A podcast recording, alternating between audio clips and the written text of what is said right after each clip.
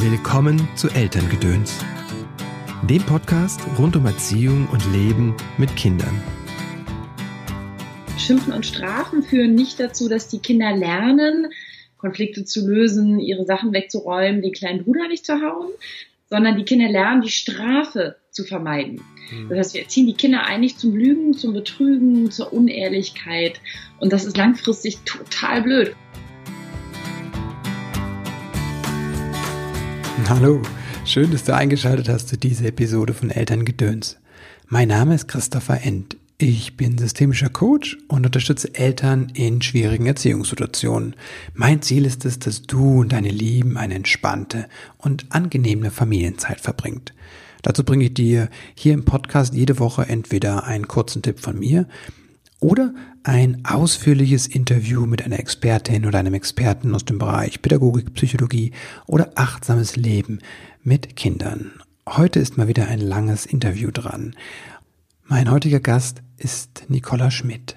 Nicola ist zum zweiten Mal im Podcast. Vor einem Dreivierteljahr war sie schon hier und ich habe nach dem Gespräch damals, es ging um Geschwister als Team, so hieß ihr damaliges Buch, gleich gesagt, auch mit der möchte ich nochmal sprechen, sobald sie das nächste Buch raus hat. Und da sie sehr äh, fleißig ist, zumindest eine hohe Taktzahl hat, was ihre Bücher betrifft, ist sie jetzt schon wieder da. Und ich freue mich total, weil nicht nur weil das Thema einfach ähm, Erziehen ohne Schimpfen, so auch der gleichnamige Titel ihres Buches so wichtig ist und mir ein Anliegen ist. Nein, einfach weil es auch mir eine Freude ist, mit dieser Frau zu sprechen. Das ist einfach sehr flüssig und äh, sie hat so eine humanistische Sicht auf die Menschen. Aber das wirst du gleich mehr im Interview selbst erleben. Also wie gesagt, das Buch ist raus seit Anfang August, glaube ich. Wir haben dieses Interview voraufgezeichnet.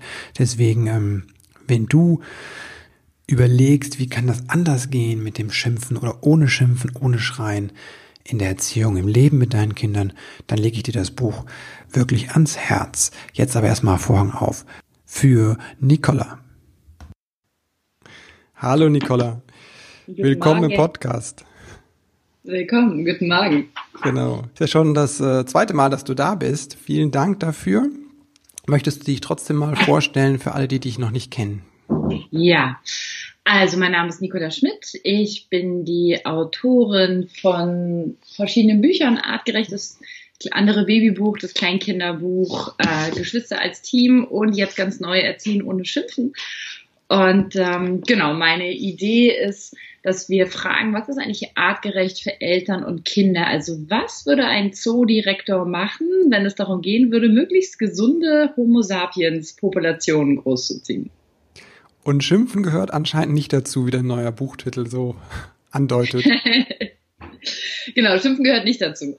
Also ähm, ich habe mich natürlich bei dem Buch auch gefragt, so warum sollte man ein Buch über das Nichtschimpfen schreiben? Und die Antwort lautet, äh, weil Schimpfen einfach total ineffektiv ist. Und ich bin eine sehr, sehr faule Mutter. Ich versuche immer, mir die Sachen so einfach wie möglich zu machen. Und ähm, wenn ich schimpfe, mache ich mir die Sache auf lange Sicht eigentlich schwieriger und das fand ich nicht so cool. Also habe ich mir überlegt, was könnte man anderes machen als zu schimpfen. Aber Schimpfen funktioniert doch, werden doch jetzt die ein oder anderen an einwenden, ne? Das hört doch dann das Kind. Das hört doch dann auf mit dem Schreien und dem Werfen genau. von den Gegenständen und keine genau. Ahnung. Ja, also Schimpfen funktioniert sehr kurzfristig. Mhm. Also wenn ich jetzt Druck auf das Kind gebe, dann funktioniert Schimpfen in der Tat. Ähm, aber langfristig funktioniert Schimpfen nicht, weil Schimpfen und Strafen führen nicht dazu, dass die Kinder lernen, Konflikte zu lösen, ihre Sachen wegzuräumen, den kleinen Bruder nicht zu hauen, sondern die Kinder lernen, die Strafe zu vermeiden. Hm. Das heißt, wir erziehen die Kinder eigentlich zum Lügen, zum Betrügen, zur Unehrlichkeit. Und das ist langfristig total blöd, weil wenn die drei oder fünf sind, dann geht's ja noch um kleine Dinge. Aber wenn die 14, 18 oder 22 sind, dann wird's echt doof. Hm. Okay, was mache ich stattdessen dann? was mache ich stattdessen? Also so pauschal ist natürlich. Ähm, Oder warte äh, mal. Vielleicht, vielleicht erklärst du doch nochmal, was dann so schädlich ist am Schimpfen genau. Was da genau passiert.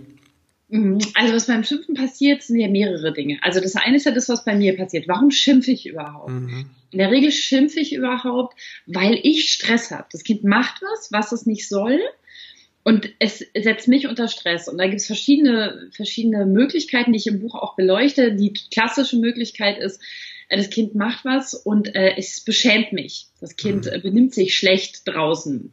Und es beschämt mich. Und weil Scham ein sehr unangenehmes Gefühl ist, Scham ist so ein Alarmgefühl bei uns, was dazu führen kann, dass wir aus der Gruppe ausgestoßen werden. Das heißt, ich will die möglichst schnell loswerden, die Scham. Und was wir häufig machen, wir Erwachsenen, ist, wir drehen dann die Scham von uns aufs Kind und sagen, schäm dich und wie kannst du dich ah, der Oma okay. so benehmen und wie kann man sowas machen? Das geht nicht. Und ähm, das ist natürlich sehr blöd, weil es dann den Kindern dieses negative Gefühl gibt. Mm. Und etwas anderes, was passiert, wenn wir schimpfen, ist, dass wir das Selbstwertgefühl der Kinder untergraben. Die Kinder lernen, du bist schlecht mhm. ähm, und ich bin gut. Oder die Kinder lernen, ähm, ich darf entscheiden und du nicht. Mhm. Was schlecht ist, wenn die Kinder größer werden, weil ein schlechtes Selbstwertgefühl macht die Sache für die Kinder deutlich schwieriger. Ja. Das bedeutet, immer wenn wir schimpfen, dann schädigen wir vor allen Dingen unsere Beziehung zu den Kindern. Und häufig gehen wir auch aus dem Kontakt. Weil wenn ich mhm. unter Stress bin, dann gehen viele Eltern aus dem Kontakt raus und sagen, ähm, also im schlimmsten Fall gibt es ja sogar Leute, die sagen, ich wünschte, du wärst nie geboren, aber so schlimm muss mhm. es gar nicht sein. Allein dieses Ich gegen dich statt ich mit dir. Und eigentlich ist es hier ja so, dass ein Kind, das, ähm, das irgendwas Schlechtes tut, fragt ja eigentlich, was soll ich machen? Kannst du mir helfen? Ein Kind, das ähm, sich schlecht verhält, fragt ja eigentlich, was ist die Regel? Ähm, oder ein Kind, das brüllt und schreit, fragt ja, kannst du mir helfen, mich zu regulieren? Mhm. Wenn ich dann selber unter Stress gerate und das Kind schimpfe und noch mehr Druck in das System gebe, dann lernt das Kind nichts. Mhm. Ähm, es lernt eventuell nur, du bist schlecht, du bist unreguliert, du bist schwierig. Mhm. Aber das Kind lernt nicht das, was es eigentlich braucht fürs Leben, nämlich wie mache ich das? Okay. Und was bräuchte das Kind dann oder was kann ich dem Kind dann geben statt dem Schimpfen? Wenn ich das jetzt eingesehen habe, dass das nicht so die beste Methode ist? Also, ähm, was wir unseren Kindern geben können, ist vor allen Dingen erstmal das Gefühl, du bist okay. Ich bin okay, du bist okay. Hm. Also, du machst Mist, aber alle Menschen machen Mist. Also, ich habe auch schon mal eine Schramme in den Wagen von meinem Vater gefahren und da war ich weit über drei. ne? Also, jeder macht Mist. Das ist das Erste, was die Kinder brauchen. Und dann brauchen sie natürlich eine soziale Info. Also ist das, was du jetzt gemacht hast, in Ordnung oder ist es nicht in Ordnung? Ne, manchmal tun die Kinder ja Dinge, die total kindgerecht sind, die aber mich gerade stressen, weil ich will, dass das Kind jetzt funktioniert. Mhm. Manchmal tun sie Dinge, die wirklich nicht gehen. Also du darfst Peter nicht die Schippe über den Kopf ziehen. Schluss, mhm. darfst du nicht, aus. Mhm. Und diese Infos brauchen die Kinder. Und dann brauchen sie Hilfe, um zu lernen, den Impuls, den das Kind hatte, um was zu tun, was falsch ist, den muss es ja lernen, erstens zu unterdrücken und zweitens zu gucken, was mhm. wäre denn die Alternative, Peter, die Schippe über den Kopf zu ziehen? Ja. Ähm, oder was wäre denn die Alternative dazu, ähm, weiß ich nicht, was zu klauen, heimlich Schokolade zu essen und so weiter. Mhm. Und ähm, das Wichtige ist, dass wir unseren Kindern herbeibringen wollen, wie können sie damit anders umgehen. Mhm. Das können wir viel eher, wenn sie die Kinder uns vertrauen und wenn sie wissen, auch wenn ich Mist gebaut habe, es gibt kein Donnerwetter, sondern Mama sagt einfach, was auf das und das möchte ich nicht. Mhm. Ich möchte, dass du es so und so machst. Ähm, oder wenn wir sehen, vielleicht sind die Kinder gar nicht so schlecht. Vielleicht ist die Umgebung, in die wir die Kinder gebracht haben, ein Problem. Also weil viele Eltern sagen mir, naja, letztens eine wunderbare Journalistin, die gesagt hat, naja, Frau Schmidt, aber manchmal im Alltag, da müssen die Kinder einfach funktionieren. Da will ich einfach, dass es läuft. Genau. Da bin ich gestresst, da muss es gehen. Und dann ist die Antwort natürlich, naja, aber ein Alltag, der dich als Erwachsener schon stresst. Und dann zu erwarten, dass wenn es dich als Erwachsener schon stresst, dass die Kinder in dem Alltag funktionieren. Mhm. Und das kann nicht funktionieren. Mhm. Deswegen ist der Ansatz in Erziehen ohne Schimpfen ganz stark wir müssen gucken als Erwachsene, weil wir sind die Verantwortlichen. Ne? Jasper Juhl, Gott hat ihn selig, der Wunderbare hat gesagt, die Erwachsenen sind für alle Stimmungen in der Familie verantwortlich. Wow. Hm. Das heißt, wir müssen dafür sorgen, hm. dass wir nicht so gestresst sind, dass wir adäquat auf unsere Kinder reagieren können. Und das ist viel einfacher, als man denken sollte. Ich habe ja letztens, äh, ich bin ja sehr auf deiner Seite, ähm, aber ich habe letztens echt gemerkt, wie schwierig das dann doch ist. Ne? Ich kann im Alltag sehr, sehr ruhig sein und, ne, und kann dann immer den Schritt zurück machen und sagen, okay, was ist das Bedürfnis gerade, ne? was braucht das Kind, ne? Und zu sehen, oh, okay, das ist mein Ärger. Habe ich gemerkt, dass das schon viel weit weit gekommen bin, so, und dann hatten, waren wir jetzt ein Wochenende zelten. ja. Und ich bin echt begeisterter Pfadfinder und ne, gerne Natur draußen. Es hat zwei Tage geregnet, ne? Mm. Es äh, war kalt und ich bin so ein bisschen kälteempfindlich auch. Ne? Ich habe super schlecht geschlafen. Ne? Ich bin mehrmals aufgewacht. Ich war einmal völlig verschwitzt. Dann waren irgendwie Techno-Party in der Nähe. Ne?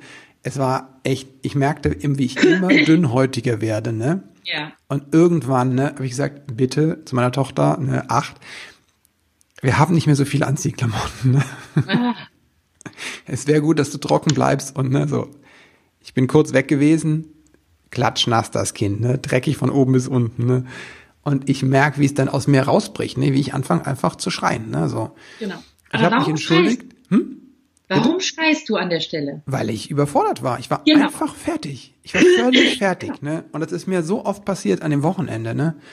Und das kennen ja viele Eltern auch. Die sind überfordert und sagen, wie kann ich denn das, ne? Ich kann es nicht mehr kontrollieren, ne? Genau. Und das ist genau das Problem. Ne? Wir sind überfordert, wir sind im Stress und wir können nicht mehr. Und ganz ehrlich, ich meine, mein Projekt heißt artgerecht. Es liegt daran, dass wir nicht artgerecht gehalten sind. Wenn du mit mir, meinen drei Witnesspädagogen, meinem Mann, meinen zwei großen Kindern campen gewesen wärst, wäre es überhaupt kein Problem gewesen. Wir hätten gesagt, kein Problem, wir haben genug Wechselklamotten dabei, ich habe noch einen warmen Schlafsack für dich komm, wir legen uns alle zusammen in ein Zelt, dann schlafen alle gut, weißt du? Also wir sind einfach nicht artgerecht gehalten, wir Eltern. Und deswegen geht es in der Erziehung und Schimpfen auch viel darum, was ist eigentlich mit mir? Also wie kann ich mich eigentlich entlasten? Mhm. Aber oft auch erstmal um das Bewusstsein, wann eskalieren die Sachen. Mhm. Also wenn du jetzt weißt, Zelten ist für dich eine Herausforderung und du brauchst es warm und du brauchst mhm. es ruhig, dann kannst du nächstes Mal besser für dich sorgen. Mhm. Und ähm, ich habe jetzt gerade auf Instagram einen Post gemacht, wo ich erklärt habe, guck mal, an welchen Tageszeiten ihr mit den Kindern schimpft. Mhm. Das sind nämlich in der Regel immer die gleichen. Also es gibt Eltern, die sind, haben morgens schlechte Laune, die, da gibt's, drehen, drehen morgens alle am Rad. Und es gibt Eltern, die sind morgens, so wie ich, total entspannt und alles super. Und so nachmittags ab 4 Uhr geht der Pegel nach unten. Und so, ich sage meinen Kindern immer, ab 8 bin ich keine Mutter mehr. Ey, quatsch mich nicht an, ich bin ja. müde, tags durch, will nicht mehr. So, das heißt, guck mal, zu welchen Tageszeiten das ist, dann wird auch relativ klar, dass es nicht in erster Linie an den Kindern liegt. Nee, klar. Mhm. Sondern an uns. Mhm. Und wo wir für uns sorgen können und müssen. Und dafür gibt es echt so einfache Tricks. Also ich habe zum Beispiel also wenn man mal identifiziert hat, wo sind die Probleme am Tag, dann kann man relativ gut merken, okay, morgens das Losgehen ist jedes Mal ein Drama. So was kann ich machen. Ich kann früher ins Bett gehen selber. Ich kann früher aufstehen, damit ich mehr Anlaufzeit habe. Ich kann die Kinder mit Klamotten ins Bett legen. Da muss ich sie nicht anziehen. Darf man das? Sieht doch so keiner. weißt du, das, das ist doch egal. Wir machen das einfach, wenn es funktioniert. Oder wenn es immer abends ist, dann mache ich halt abends kein großes Abendessen, sondern irgendwas Kleines. Oder ähm, wir haben zum Beispiel bei uns zu Hause, ich war lange alleinerziehend mit den mhm. beiden, schon, da war die kleine zweieinhalb, da habe ich angefangen, so Zettel zu malen im Badezimmer, wie der Abendablauf ist. Weil mich das so gestresst hat, jeden Abend zu sagen, so jetzt bitte Zähne putzen, jetzt bitte Pipi machen, jetzt bitte schlafen. Ich konnte mich selber nicht mehr hören. Also habe ich große, schöne Plakate gemalt. Für den Großen habe ich sie aufgeschrieben, für die Kleinen habe ich sie aufgemalt und gesagt, da, da, da, da, da da haben die, die waren, die sind jetzt acht und elf und die erinnern sich heute noch dran. Letztens hat sie gesagt, Mensch, Mama, du hattest doch mal diese tollen Zettel und die hatten, wir hatten irgendeine andere Situation, wo es schwierig war. Sie gesagt, könntest du für die Situation auch so einen Zettel malen? ne? Also, dass wir uns einfach mit so kleinen Dingen helfen, mhm. dass wir nicht mehr diesen massiven Stress haben. Und plötzlich schimpfen wir auch viel weniger. Mhm. Aber wir schimpfen nicht weniger, weil die Kinder besser funktionieren, sondern weil wir die Umgebung wieder so anpassen, dass sie auch an uns passt. Mhm. Und dazu gehört natürlich auch sowas wie Achtsamkeit, also wirklich auch zu merken, boah, es ist nachmittags halb vier und ich bin total im roten Bereich. Und wenn wir jetzt noch den Schwimmkurs durchziehen und dann noch einkaufen und ich dann noch Abendessen und zwei Kinder ins Bett bringen muss, dann fliegen heute Abend die Fetzen. Also, wir lassen den Schwimmkurs sein oder wir gehen nach dem Schwimmkurs Pizza essen und dann ins Bett. Oder ich rufe meine Mama an und sage, kannst du in drei Stunden zu Hause sein? Also, dass wir uns selber wieder besser wahrnehmen. Hm. Das haben wir jetzt gar nicht gelernt und merken, nicht erst jetzt schreie ich die Kinder an, jetzt brauche ich Hilfe, sondern drei Stunden vorher hm. zu merken, wenn ich jetzt keine Hilfe kriege, dann schreie ich meine Kinder an. Hm. Und wenn man diese beiden Dinge ein bisschen in seinen Alltag einbaut, kann man total viel verändern. Du schreibst ja in deinem Buch auch ähm, passend dazu irgendwie die, die Fertigpizza, ne? Bricht die Lanze für. genau habe ein Fertiggericht und sei bereit, es zu benutzen. wie du eben auch sagtest, mit Klamotten in, äh, ins Bett und ich merke immer so, ich meine, mir ist es bewusst, ich merke immer so, das darf man doch nicht. Und ich glaube, das ist ja hier in Deutschland nochmal so ein spezielles Ding, ne? dieses Perfektsein, ne? also jetzt speziell für Mütter. Ne? Genau. Also es ist ja so ein Skript, wie man in der Transaktionsanalyse sagen würde. Mhm. Ne? Es ist ein Skript, was wir sehr stark haben, dieses sei perfekt, mach es mhm. perfekt. Und äh, das Lustige ist, dass was perfekt ist, ist ja ganz unterschiedlich. Also ich arbeite ja mit Hunderten von Eltern jedes Jahr. Ich gehe jetzt nächste Woche wieder in die Familiencamps, den ganzen Sommer, wo ich die Eltern ja auch eine ganze Woche habe. Und da stelle ich immer wieder fest, dass alle perfekt sein wollen, mhm. aber dass eigentlich keiner so richtig weiß, was perfekt ist. Und die eine Mutter denkt, das Kind muss perfekt vegan ernährt werden. Also wenn da ein Löffel Honig irgendwo drin ist, dann dreht sie am Rad. Die andere Mutter sagt, das Kind muss perfekt windelfrei gehalten werden. Also dass, wenn da einmal abhalten nicht klappt, dann dreht sie am Rad. Oder weiß ich nicht, unser, unser, die Kinder müssen perfekt angezogen sein, die Kinder müssen sich perfekt benehmen, ich muss einen perfekten Haushalt haben oder ich muss perfekt gesund kochen oder ich muss perfekt Yoga machen.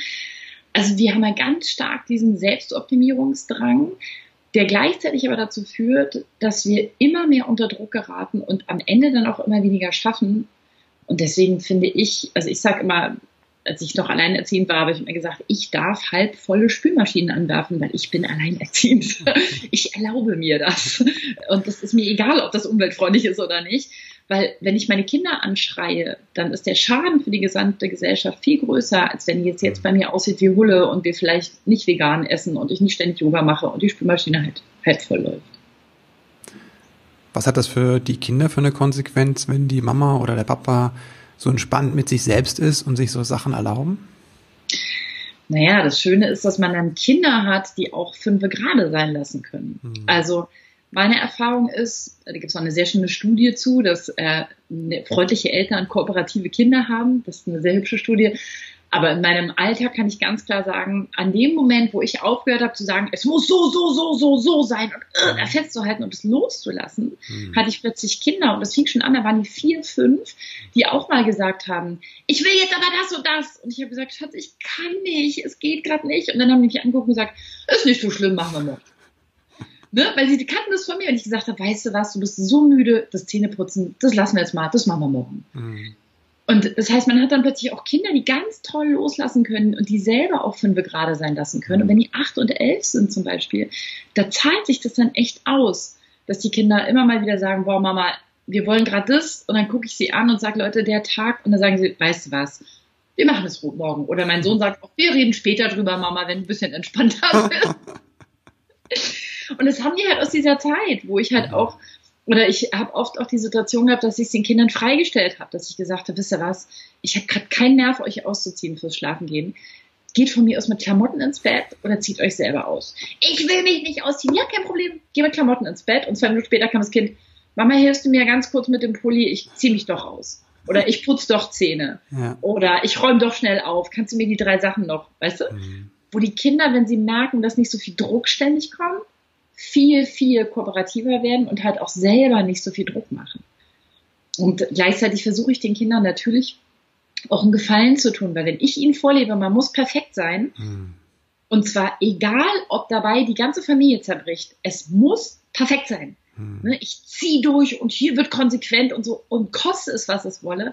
Ja, dann, dann, dann leben die ja in einer Welt, in der es so sein muss. Wie sollen, dann müssen meine Kinder ja den Schritt machen, dass sie lernen müssen, nicht perfekt sein zu müssen. Ist ja, ja. fies, oder? Deswegen versuche ich meinen Kindern vorzuleben, hey, ihr müsst nicht perfekt sein, es gibt bestimmte Regeln, die werden nicht unterschritten. Ja. Ähm, es gibt bestimmte Konventionen, da halten wir uns dran. Mhm. Aber es gibt andere Dinge, mein Gott, dann gibt es halt mal Fertigpizza. Was sind diese unverhandelbaren Regeln bei euch? Es darf niemand verletzt werden. Ja. Weder körperlich noch seelisch. Also es gibt wirklich, also es gibt kein Pardon für du blöde Kakerlake, oder ich hau irgendjemanden, ich mache was mhm. kaputt. Also das sind ganz unverhandelbare Regeln bei uns, seelische und körperliche Unverletztheit. Mhm. Ähm, dann gibt es keinen, also es gibt keinen Ausweg. Wir sind viel mit den Großeltern zusammen, weil wir sehr nah an denen dran leben.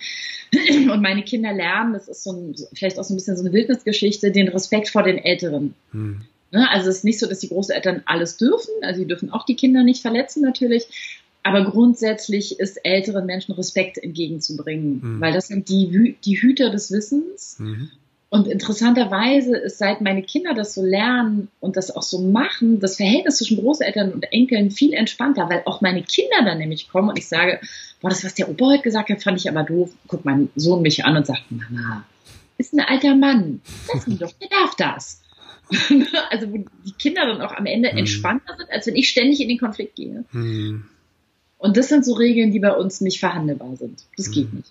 Aber mein Gott, Zähne putzen, weiß ich, was wir zum Beispiel auch, wo wir auch relativ streng sind unter bestimmten Umständen, wir waren gerade auf Hütten, wir sind gerade wandern gewesen, so von Hütte zu Hütte. Mhm. Und da ist zum Beispiel Hände waschen. Unverhandelbar. Aber das verstehen die auch, weil ich sage, Leute, hier mhm. sind so viele Menschen auf den Toiletten. Hier fassen so viele Menschen die Türklinken an. Mhm. Wenn ihr hier nicht die Hände wascht, dann wäre ratzfatz eine Magen-Darm-Grippe. Wir hatten sie dann trotzdem. Aber das nur nebenbei. Ne, aber das sind so Sachen, wo ich dann versuche zu sagen, guck mal, das sind Dinge, über die diskutieren wir nicht. Mhm. Aber ob ihr heute Abend frische Socken anzieht oder morgen früh frische Socken anzieht, who hm. cares? Wie nehme ich den Druck bei mir raus als Eltern, wenn ich merke, okay, ich schlage da ganz schön an. Also da hast du einmal gesagt, die Möglichkeit zu gucken, wann das passiert. Was gibt's noch für Möglichkeiten? Na, die interessante Frage ist doch eigentlich immer, was triggert mich? Mhm. Also was, welcher Knopf wird bei mir gedrückt? Und wenn man da wirklich ernsthaft hingucken will, dann habe ich im Buch so ein paar Übungen zur Frage, wie kriege ich raus, was eigentlich drunter liegt? Also wenn das Kind jetzt keine frischen Socken anzieht, warum habe ich das Bedürfnis, das mit so viel Wucht durchzusetzen, dass am Ende alle weinen? Mhm. Es geht nur um frische Socken. Mhm. Oder wenn das Kind, so wie bei dir zum Beispiel, ne, du hast es ja selber total gut beschrieben, das Kind macht sich nass, was Kinder nun mal tun, und ich flippe total aus.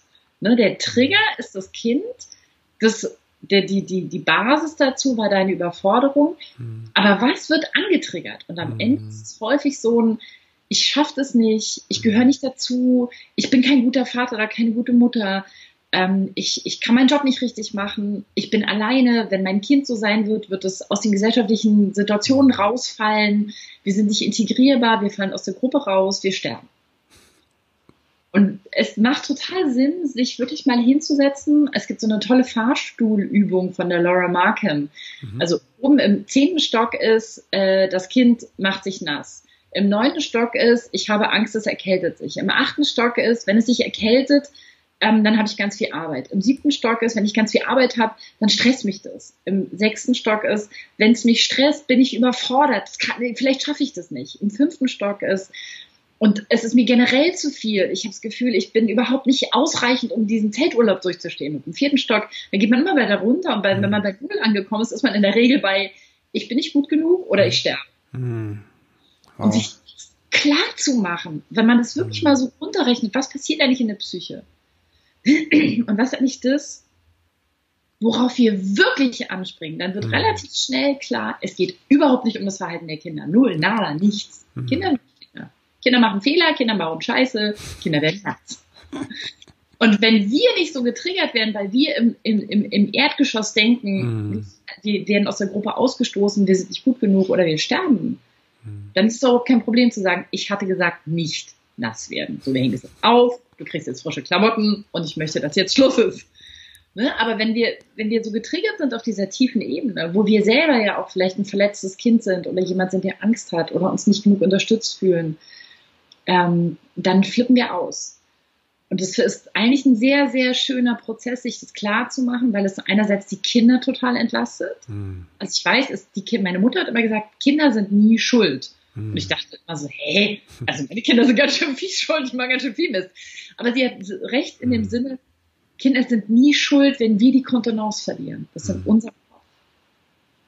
Und äh, das rauszufinden, was triggert mich, was ist eigentlich meine Angst? Bei dem einen ist es, ich werde aus der Gruppe ausgestoßen, bei dem anderen ist es, ich bin nicht gut genug, bei dem dritten ist es, ich bin nicht liebenswert, wenn mein Kind nicht so ist, wie das sein muss. Oder bei manchen ist es auch wirklich, ich habe das Gefühl, ich schaffe es nicht, ich sterbe.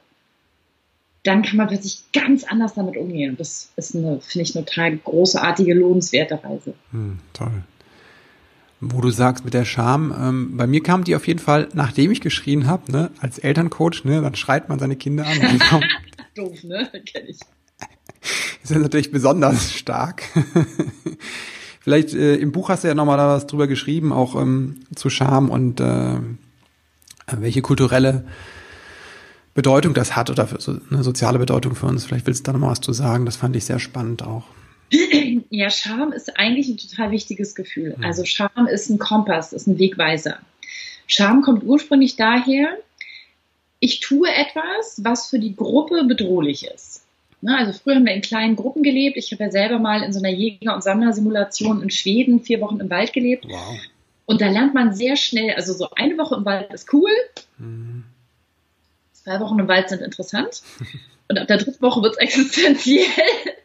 Und du merkst, wow, krass, der Laden hier läuft nur, wenn das komplette Team zusammenhält. Es geht nicht anders. Jeder Einzelne in dieser Gruppe muss glücklich und im Balance sein, sonst fliegt uns das auseinander. Und wir mussten nicht mal unser Essen selber sammeln, so wie unsere. Vorfahren es mussten.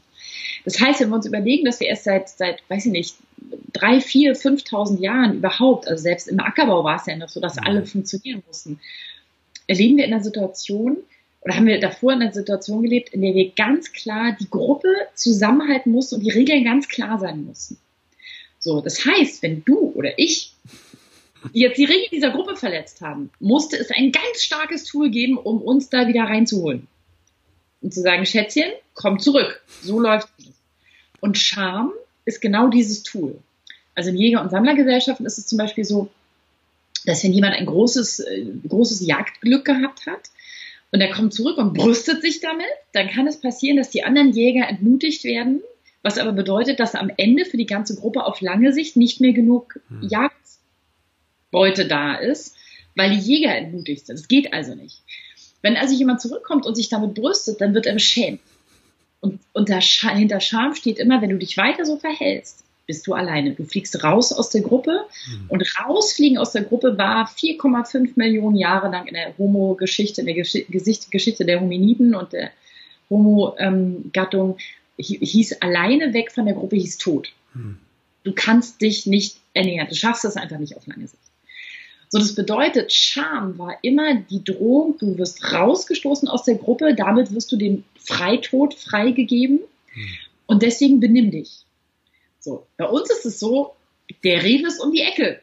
Also wenn ich beschämt bin, passiert eigentlich gar nichts, aber das Gefühl in mir drin ist immer noch genauso stark. Hm. Ein Kind schreit im Supermarkt und ich schäme mich und ich kriege dieses Urgefühl von, ich werde aus der Gruppe ausgestoßen. Die, die ja. Verkäuferin guckt schon so, guck mal, der, der Typ, oh Gott, jetzt hat sie einen Kommentar gemacht. Ne? Und ähm, an der Stelle das habe ich ein ganz, ganz starkes inneren Impuls. Dieses Gefühl muss ich sofort loswerden. Mhm. Also entweder entschuldige ich mich, je nachdem, wie ich gestrickt bin, gehe ich in die Aggression gegenüber dem Kind, ich gebe die Scham weiter, mhm. oder in die Autoaggression, oh, es tut mir so leid, entschuldigen Sie, oder in die Flucht, ne? Mhm. also Flight or ähm, oder Erstarrung halt. Ne? Ich gehe in die Flucht, ich renne weg äh, mit dem Kind aus dem Supermarkt raus. Und ähm, durch dieses starke Gefühl reagieren wir halt auch sehr stark. Und oft reagieren wir, indem wir schimpfen. Okay. Und das ist einfach nur Energieabfuhr. Ne? Es staut sich ganz viel Energie an, ganz viel Angst und die muss raus. Ne? Und deswegen, wenn wir schimpfen, ist es oft einfach klar, mir klar zu werden, ich schimpfe nicht, weil ich glaube, das Kind damit erziehen zu können, sondern ich schimpfe, weil ich den Druck nicht aushalten kann. Den Druck dieses zum Beispiel Schamgefühls. Und auch das finde ich eine total gute Erkenntnis, weil wenn ich wegen meines Druckes schimpfe, dann kann ich einfach gucken, wie kann ich den Druck bei mir rausnehmen. Mhm.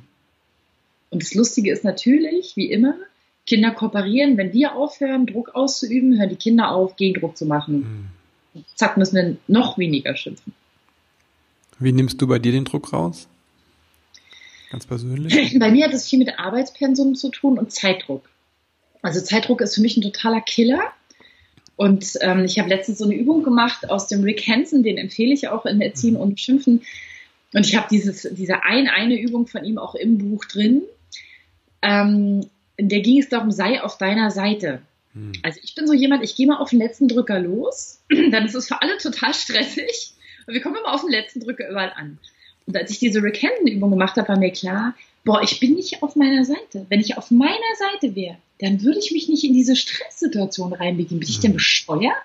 Warum kreiere ich immer wieder eine Situation, in der ich weiß, dass ich unter Druck gerate? Mhm. Warum stehe ich nicht zu mir und sage, Leute, wir gehen eine halbe Stunde früher los, weil sonst gerate ich unter Druck? Mhm. Warum sorge ich da nicht für mich an der Stelle? Hm. Und ähm, seitdem ich diese Übung gemacht habe und mir es klar geworden ist, sorge ich zum Beispiel an der Stelle für mich und gehe deutlich früher los mit dem Effekt, wow. dass mein Kind da steht und sagt, Mama, jetzt sind wir schon wieder viel zu früh. Und ich denke, hm. ja. Und wir haben uns nicht gestresst. Ist das nicht großartig? Ja, aber auch das musste ich erst lernen, sozusagen da nicht von mir, ne, ich habe auch so ein Skript, das heißt, perfekt, sei leistungsfähig, nicht von mir immer noch zu erwarten, jetzt noch schnell die Wäsche aufhängen, sondern für mich zu sorgen und zu sagen, nein, ich hänge die Wäsche jetzt nicht noch schnell auf. Wir gehen jetzt eine halbe Stunde früher los. Hm, wow. Die muss ich mir aber auch angucken, die Übung. Ja, die ist auch echt cool. Die ist auch echt super. Weil das ist so Zeit, Zeit ist, glaube ich, wirklich was, was so irgendwie sehr tief in uns ähm, so eingepflanzt oder ne, ist, also ich weiß, dass es gibt Menschen, die sind sehr pünktlich, ne, meine Frau ist immer, die hat das alles drauf, die ist immer pünktlich, ne, die hat das, ne, so, die hat dann Stress dahin, dahin zu kommen, aber ne, es ist immer alles in, in time, ne? Und bei mir, ich merke immer, ich bin immer so ein bisschen, ich komme eher fünf Minuten zu spät, ne? So. Ja. Und das, äh, genau. Ja. ja, und der Punkt ist halt, manche Leute stresst es nicht. Mhm. Aber ich bin zu spät und es stresst mich. Ja, ja. Scheu hätte komme ich, weil wie blöd kann man sein? Ne, es gibt ja Leute, die kommen zu spät und sagen, na ja, die können ruhig warten, die sind da ganz entspannt. Aber ich bin zu spät und es stresst mich. Also. Naja, du hast es dir ja auch nicht ausgesucht, sondern das ist ja eine unbewusste genau. Kombination von irgendwelchen Mustern, die wir haben, um zu überleben einfach. Ne? Genau. Ja. Genau. Genau, uns, uns darüber klar zu werden, dass, also ich würde mal sagen, 80 Prozent des Schimpfens produzieren wir selber, weil wir den Stress mhm. produzieren. Natürlich machen Kinder auch viel Unsinn, aber wir dürfen auch nicht vergessen, und das fand ich auch interessant, Kinder reagieren auf unseren Stress. Also wenn ich gestresst bin, sind meine Kinder gestresst. Wenn meine Kinder gestresst sind, machen sie Mist. Mhm völlig klar. Dann streiten sie, dann machen sie Fehler, genau wie andere Leute auch.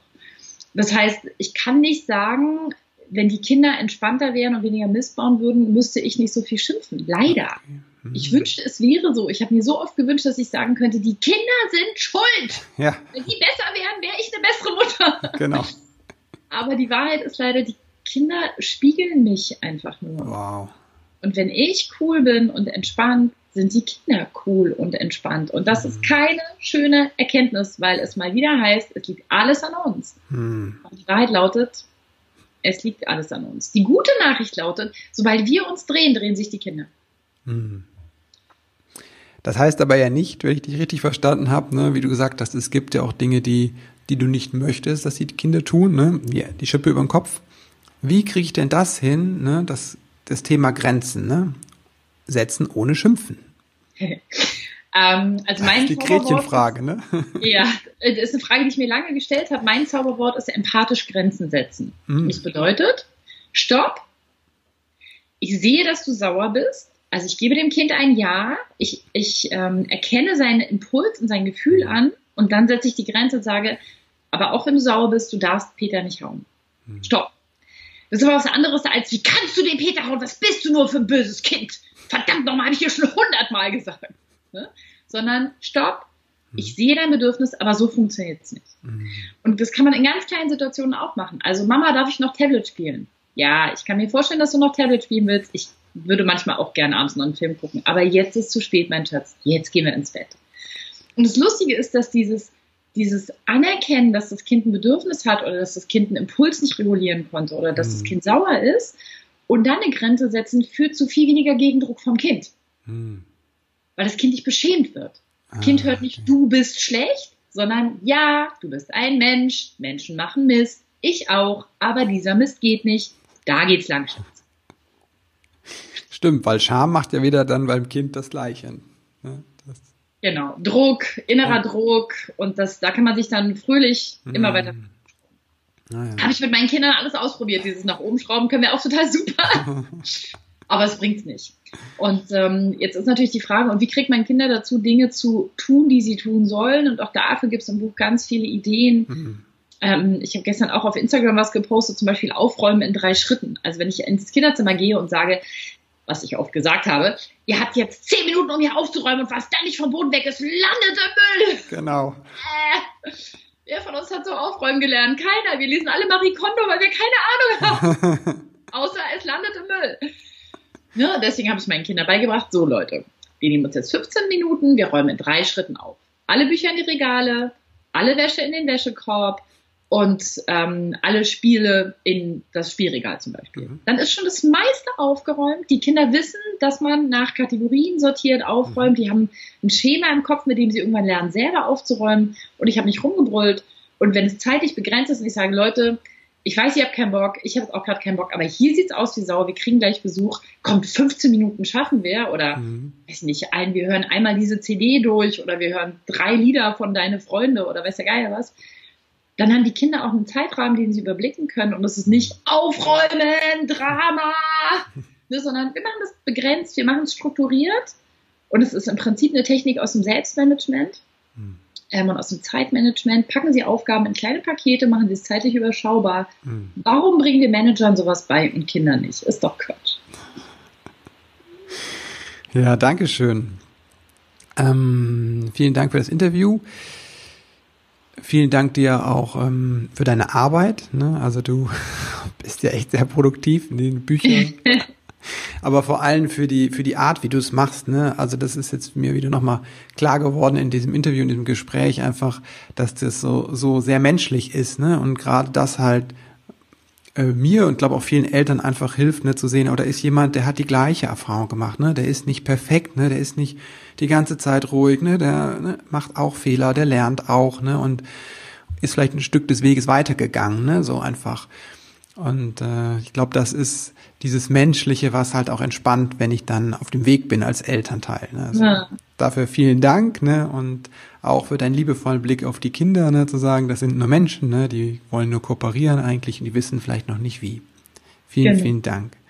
Sehr gerne. Vielleicht noch ähm, ein, zwei Worte, wo kann man sich mit dir verbinden? Du hast Instagram jetzt schon ein paar Mal erwähnt. Genau, ich habe einen Instagram-Account unter artgerechtnick wir haben Facebook-Account unter Nicola Schmidt oder unter dem Artgerecht-Projekt.